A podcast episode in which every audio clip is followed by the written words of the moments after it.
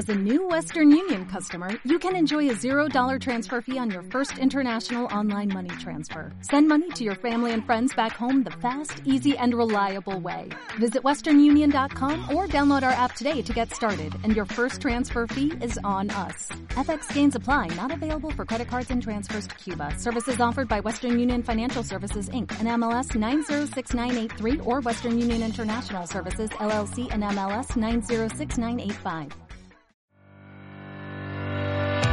Muy buenas a todos y bienvenidos al podcast Contraintuitivo, un programa personal dedicado a compartir ideas y experiencias con personas como tú. Soy Jesús, Mr. Contraintuitivo para los amigos y estoy encantado de tenerte por aquí. Empezamos.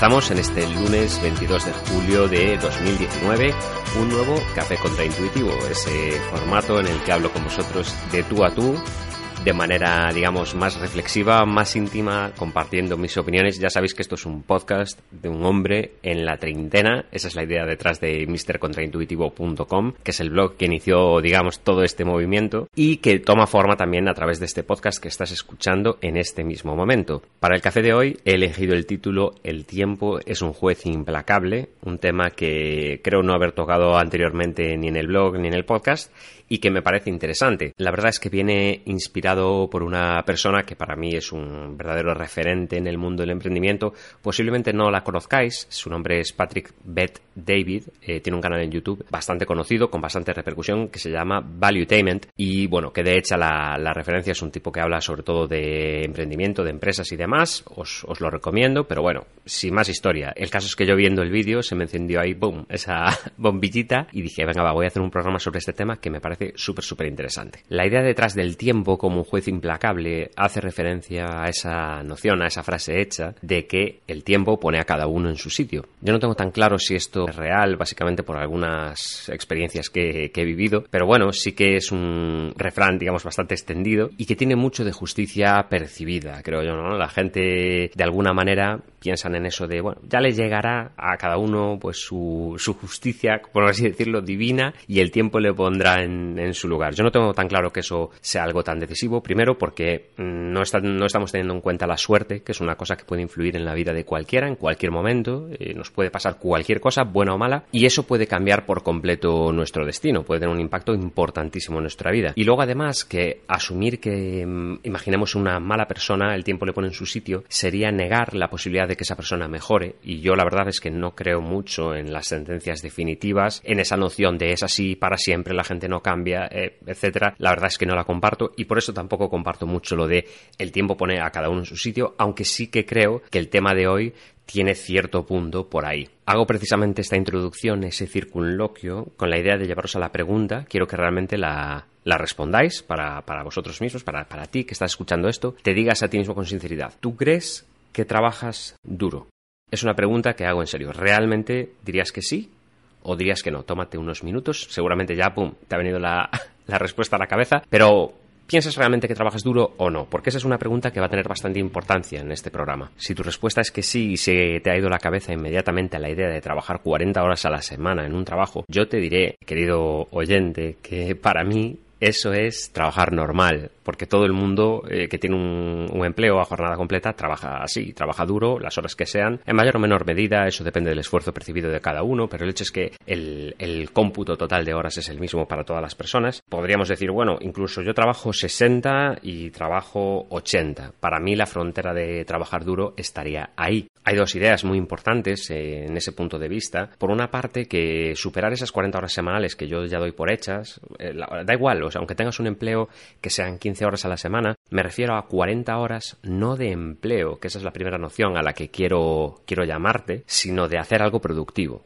Puede ser estudiar, puede ser formarte, puede ser trabajar, puede ser trabajar en tu proyecto secundario. No solo pensemos en la noción de trabajar duro en un empleo que es el que tengo por cuenta ajena y se acabó. Me refiero en la vida en general. Hay personas que conozco que tienen, pues la verdad, vidas bastante complicadas más allá de su empleo, tienen a sus hijos, tienen que educarlos, tienen familiares enfermos, tienen que sacar adelante pues realidades bastante más duras que la mía y en ese sentido eso también cuenta en ese cómputo porque muchas veces no tenemos en cuenta ese valor que yo creo que es muy importante de todo lo que hacemos con nuestro tiempo. La segunda noción sería la de hacerlo de forma regular. Todos tenemos jornadas eh, de 14, 15, incluso alguna vez yo he hecho 20 horas seguidas eh, trabajando en una cosa concreta y estar ahí a muerte, pero la realidad es de forma consistente en el, en el cómputo global, digamos, si lo viéramos con la vista así un poco, con un zoom un poco alejado, ¿no? la, la cámara alejándose del, del plano, diríamos, ¿realmente con regularidad dedico muchas horas y trabajo duro o es una cuestión puntual? En mi empleo sí trabajo muy duro, pero luego en el resto de mi vida la verdad es que no me lo ocurro tanto. Esa es la pregunta que, que yo quería haceros y no sé si ahora cambia un poco la respuesta, así en vuestro interior, ¿eh? no tenéis que ir a los comentarios y desvelar nada, pero así en vuestro fuero interno, en esa voz interior, deciros si realmente trabajáis duro o si realmente no. Y hay aquí una cuestión relevante al hilo del tema, porque no tiene nada que ver trabajar con estar ocupado y no tiene nada que ver estar ocupado, como es lógico, con estar ocioso. Hay personas que están ocupadas 60, 70, 80 horas a la semana e incluso más y realmente no trabajan, no están haciendo nada productivo, están simplemente llevando a cabo una labor que ni les va ni les viene, ni, tiene ningún tipo de impacto, la hacen y ya está. Y, y sus vidas pues no siempre son del todo satisfactorias. O sí, no lo sé, pero en general, en los casos que yo he conocido, cuando no hay mucho significado, cuando no hay mucha trascendencia en lo que estamos haciendo, sobre todo cuando no tiene un vínculo, yo creo que con la comunidad a la que pertenecemos y una razón de ser, por así decirlo, ese, esa función, la persona como que se viene un poquito abajo, como que no, no está rindiendo al 100%. Y luego estarían las personas que están completamente ociosas. Eh, son gente que sí, pues a lo mejor tienen un empleo, lo, lo llevan a cabo, pero ni crecen, ni se están desarrollando, ni están aportando absolutamente nada, que a lo mejor consideran que están trabajando muy duro, pero en mi, en mi opinión, que ya os digo, solo una opinión, cuando tenemos esa sensación de, oye, yo me lo estoy currando, pero realmente estoy a un 60% en mi vida, ¿no? No, no, estamos trabajando, pero no nos lo estamos currando. O sea, no podemos engañarnos a nosotros mismos con esa idea y ahora os voy a contar por qué. Haciendo una pequeña digresión, abriendo ahí esa ventanita, os tengo que decir que que claro, cuando hablamos de esto de estar ociosos, mucha gente se lo toma mal, ¿no? Porque dicen, oye, me estás criticando aquí por estar a mi bola en mi vida sin, sin hacer nada y tal. Bueno, la realidad es que sí. A mí me molesta mucho cuando a lo mejor estás estudiando, estás formándote para ser mejor en tu trabajo, estás trabajando, poniendo horas, cuidando tu familia, cumpliendo con responsabilidades al fin y al cabo. Y siempre hay personas que te dicen cómo tienes que hacerlo mejor que tú. Tengo un amigo que tiene una empresa y siempre me dice eso. Me dice, todo el mundo que está en mi empresa tiene idea de cómo llevar mi empresa mejor que yo. El hecho es que él es quien lleva la empresa, ¿no? Y, y que ideas las tenemos todos. Ser críticos es muy fácil. Llevar a cabo cosas no es tan fácil. Por eso digo, es fácil tener teorías y desarrollar ideas y filosofías de vida y todos estos rollos eh, que encuadran más con el estar ocioso, con el no rendir, eh, no voy a decir el máximo potencial, porque no creo que las personas tengan que apretarse hasta ese nivel de estrés, pero sí hasta el nivel de sentirnos satisfechos con lo que hacemos, con decir, oye, yo realmente me lo estoy currando, estoy yendo en una dirección con mi vida, estoy apostando por mí, estoy apostando por mis proyectos, estoy apostando por hacer las cosas que me llenan. Eso es lo que yo quiero señalar en este programa. Desde mi punto de vista, las personas que se centran en criticar, en sacarle los colores al resto y no hacer absolutamente nada, lo hacen, creo que porque de esa manera vuelcan un poco esa, mm, esa potencialidad que también tienen, esa capacidad de hacer, pues sienten que están haciendo algo al criticar al otro. Es como si alguien viene y me dice, oye, mmm, tu podcast, la verdad, Jesús, es que puede mejorarse así y así, y te lo dicen y, y realmente, bueno, pues está bien, es una aportación que te hacen, pero no están haciendo nada ellos tampoco en ninguna dirección. A mí eso es una cosa que la verdad es que no me gusta, porque si bien la, crítica constructiva pues está genial y me viene súper, súper bien, hay muchísimas cosas que mejoran en este programa, el hecho es que yo me lo estoy currando, estoy intentando hacer este espacio, que es un espacio de comunicación, y lo hago porque me gusta, porque me hace sentir desarrollado, y en ese sentido, que venga una persona, que no es el caso, ¿vale? Prima, es un ejemplo que os pongo para que lo entendáis, que venga una persona que encajaría, digamos, en el perfil ocioso, a contarte cómo se tiene que hacer la milonga, pues esto pasa muy a menudo en la vida cuando las personas emprenden proyectos, cuando intentan desarrollarse y la gente dice, oh, pero ¿cómo te metes a eso? Pero ¿cómo no sé qué tal? ¿Pero por qué te molestas? Y, pues todo este rollo patatero que os estoy contando viene un poquito a poner sobre la mesa eso, porque yo creo que es algo que hay que tener muy en perspectiva con el tema de hoy. Estamos precisamente tocando ya la, la fibra sensible de alguna manera y la siguiente pregunta que os voy a hacer es si os molestan las críticas, porque si os molestan las críticas, si ya este, esto que estoy comentando os hace algo de tal, igual es mejor que apaguéis el programa ahora antes de que venga la crítica fuerte, que no la hago yo, ni, ni la hace un amigo, sino que la hace el tiempo. Os decía lo de que el tiempo es un juez implacable precisamente porque creo que es una manera muy directa de mostrarnos si estamos trabajando, si nos lo estamos currando en nuestra vida, si simplemente estamos ocupados y pasando el tiempo o si estamos absolutamente ociosos. Y aquí es a donde voy en todos los casos de gente que conozco, de figuras que sigo, de libros que he leído, de información, bueno, en todos los casos de referentes que yo haya tenido, que son por supuesto limitadísimos a, mi conocimiento, pero que existen, veo que son personas que trabajan con sistemas, trabajan duro y trabajan con paciencia. Creo que esas son las tres características más importantes de las personas que tienen eso que los ingleses llaman drive y que de alguna manera hace referencia a esa capacidad de trabajo duro, de constancia, de ir haciendo las cosas con un sentido, con un esquema y con una forma de ejecutar. Os lo digo porque yo creo que si no tienes un sistema, si no trabajas de una forma constante, con tenacidad y con paciencia, si no apuestas por ti, sobre todo en el, en el medio, en el largo plazo, es muy probable que acabes quedándote un poco, como quien dice, en laguneta. O sea, que entres a formar parte del equipo de los ocupados o entres a formar parte del equipo de los ociosos. Que yo creo que al final no es que sea algo negativo necesariamente. La gente ocupada u ociosa puede ser súper feliz, pero sí que me parece un desperdicio de, de, potencial, de capital humano. Muchas veces hay gente que la ves y dices, Buah, esta persona tiene un talento brutal, pero ¿cómo puede ser que no esté sacándose más partido? Y es precisamente por esto, porque a lo mejor no se han dado las circunstancias, eh, pero probablemente porque le falta ese sistema y esa capacidad de trabajo y de compromiso real y que es necesario y que lleva muchísimo esfuerzo implicado. Tenemos que currarnos un montón las cosas y esa es la realidad. A nadie le van a regalar los resultados y creo que eso es algo súper obvio, pero que muchas veces en el mundo de gominola de, oye, es que si te lo curras mucho, te va a salir todo bien. No, esa no es la realidad. El mundo es injusto, el tiempo no pone a cada uno en su lugar y muchas veces el trabajo bueno y duro no se ve recompensado, pero lo más probable es que si consigues que tu trabajo sea recompensado, tenga que ver con que hayas desarrollado un sistema, trabajes duro y con paciencia. Porque al final, ya os digo, cualquiera puede estar ocupado, cualquiera puede hacer cosas e ir por la vida un poco a la deriva diciendo, bueno, yo tampoco me saco todo el partido, pero ¿qué más da? Mm, yo creo que no, yo creo que al final del tiempo, en el, en el foro interno de uno, sentimos esa, esa presión de decir qué estoy haciendo con mi vida, hacia dónde voy, cuáles son mis proyectos, qué me queda por hacer, qué he hecho, todas estas cosas que componen quiénes somos, nuestra identidad. Yo creo que eso al final pesa y pesa mucho. Y quizá eso es un poco lo que quería decir con esto. El juicio que de alguna manera pone la vida sobre la mesa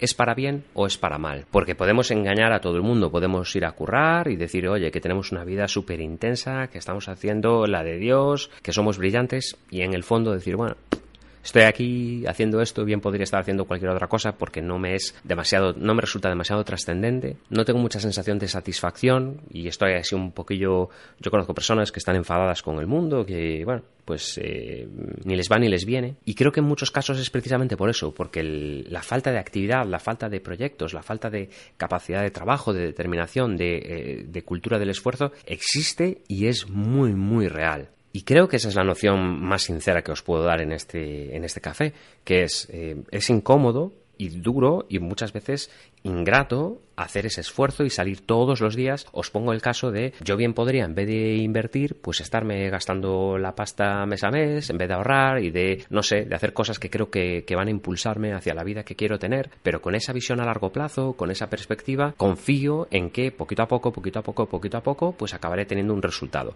Eso aplica a todas las áreas de la vida. A lo mejor yo no soy tan crack, los que hayáis leído algún artículo por ahí, pues por ejemplo en el tema del ejercicio no me ha dado tanto resultado como en el ámbito financiero o en el ámbito de la formación, pero sigo ahí, ¿no? Y sigo intentando ir a ese, pues no sé si al 100%, pero sí que desde luego con la sensación de me lo estoy currando, me estoy esforzando, lo estoy intentando y sigo comprometido. Al fin y al cabo, cuando digo lo de que el tiempo es un juez implacable, es que va a llegar un punto en nuestra vida en el que digamos, esto que hice ¿Es lo que realmente quería hacer? ¿Esto que, que estoy, digamos, viviendo cada día? ¿Me mola? ¿Estoy viviendo una y otra vez el mismo día? ¿Y soy especialista en estar cómodo en mi vida? ¿O estoy saliendo un poquito de esa zona de confort para desarrollarme, para crecer como persona, para aportar, para ir a más? Y esto es como lo del autobús este de hazte ir, de que no te engañen, no sé qué, no sé cuánto, ¿no?